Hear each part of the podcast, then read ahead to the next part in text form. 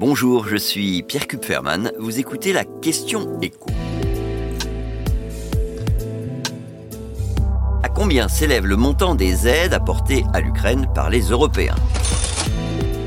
Pour le savoir, il faut se reposer sur les données collectées au plan mondial par un institut économique allemand, l'IFW de Kiel un travail minutieux qui repose sur les déclarations officielles de tous les donateurs. Précisons tout de suite que les dernières données disponibles sur le site de cet institut datent de la fin du mois de novembre et que, entre-temps, bah, d'autres promesses ont été faites à l'Ukraine. L'IFW de Kiel a d'ailleurs prévu de publier un point complet réactualisé le 21 février prochain. Mais en attendant, voilà les chiffres dont on dispose. L'Union européenne d'abord, en tant que telle.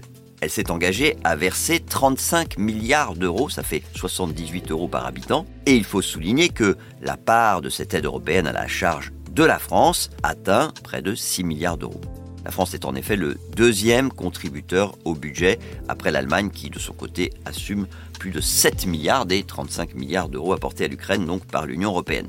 Ce soutien, il est avant tout financier, même si Bruxelles finance aussi l'achat de matériel militaire livré à l'armée ukrainienne. Mais en plus de l'aide de l'Union européenne, il y a toutes les contributions directes des États membres de l'UE. Au total, ces aides représentent près de 17 milliards d'euros. Et les principaux États contributeurs sont, dans l'ordre, l'Allemagne, la Pologne, la France, les Pays-Bas et la Suède.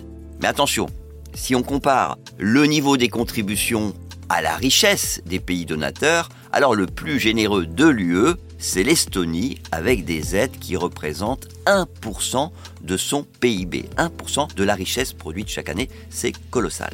Et alors, si on additionne ce que donne l'Union européenne en tant que telle et les États membres, eh bien, ce soutien européen, c'est quasiment 52 milliards d'euros. Et donc, eh ben, ça dépasse l'apport des États-Unis sur le plan euh, financier, militaire et humanitaire, puisque ce soutien-là, il atteint 48 milliards d'euros. Sachant qu'en plus, les Britanniques se montrent eux aussi très généreux avec une aide qui dépasse les 7 milliards d'euros. Donc, l'Europe élargie, eh bien, elle est de loin le principal soutien financier à l'Ukraine.